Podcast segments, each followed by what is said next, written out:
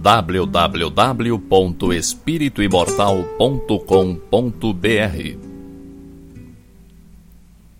Cinco minutos de Espiritismo visando a reflexão.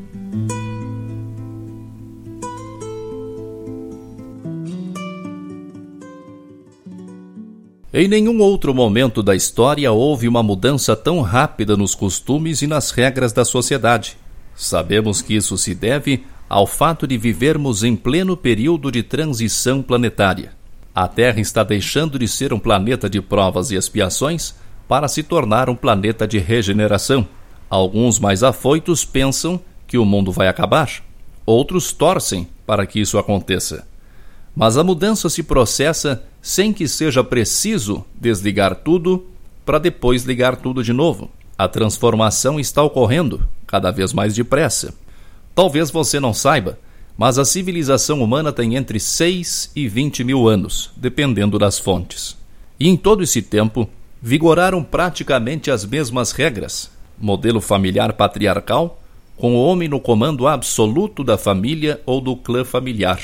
As profissões e ocupações passavam de pai para filho, sem possibilidade de escolha. Se o pai fosse comerciante, o filho seria comerciante. Se o pai fosse lavrador, o filho seria lavrador.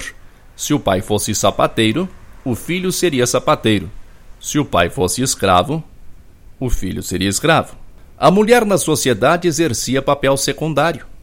Isso até 50, 40 anos atrás. Havia muitas regras a serem seguidas e que deviam ser seguidas, pois não havia a liberalidade de hoje. Em maio de 1968, na França, tornou-se conhecido o lema É proibido proibir. A intenção pode ter sido boa. Muitos costumes arcaicos foram abolidos, muitos abusos tiveram fim. Mas o resultado é o que está aí. Ao lado da liberdade de expressão, o abuso e o desrespeito com o próximo. Quantas vezes você já ouviu falar de agressões a professores por parte dos alunos? Você já parou para pensar que tipo de cidadãos a sociedade está formando? E a sociedade somos nós, você, eu e os outros.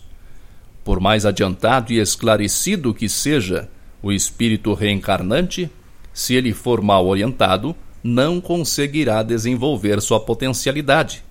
Estamos formando uma geração inteira de adultos mimados e mal acostumados. Quando uma criança bate o pé e consegue controlar os pais, o que esperar dela no futuro? Paciência? Tolerância? Compreensão? Sou totalmente favorável à liberdade, mas descobri que a liberdade está no cumprimento do dever. Como a geração atual terá noção disso se os professores dão provas fáceis aos alunos com medo de represálias? Se os pais não impedem os filhos de nada para evitar traumas não estou sendo pessimista. Como observador da história, sei que estamos melhores do que nunca em muitos aspectos. Mas espiritualmente nossa responsabilidade é enorme, em nosso próprio interesse. A geração que está surgindo agora vai implantar as bases do novo modelo de sociedade que encontraremos em nossa próxima reencarnação. Isso mesmo. Em seu próximo passeio pela Terra, você vai encontrar aqui o fruto do que você está plantando hoje e você terá que colhê-lo. Nós precisamos saber e precisamos ensinar a nova geração que não existem culpados pelas coisas que nos acontecem. Nós somos responsáveis por nossas escolhas, por nossos destinos. Se o aluno tira notas ruins, o culpado é o professor? Se o trabalhador ganha pouco, o culpado é o governo? Se o bandido comete crimes, a culpa é da sociedade? Se o jovem usa drogas, a culpa é dos pais? Tudo influencia no todo. É claro que estes fatores exercem influência, mas quem determina o que será de nossas vidas somos nós mesmos. Não me desespero de jeito nenhum. Mesmo com todos os problemas que observamos, e você sabe que não mencionei quase nada, mesmo assim aposto muito na geração que desponta agora. As informações às quais eles têm acesso são virtualmente infinitas. Seu processo de adaptação ao mundo é extremamente dinâmico.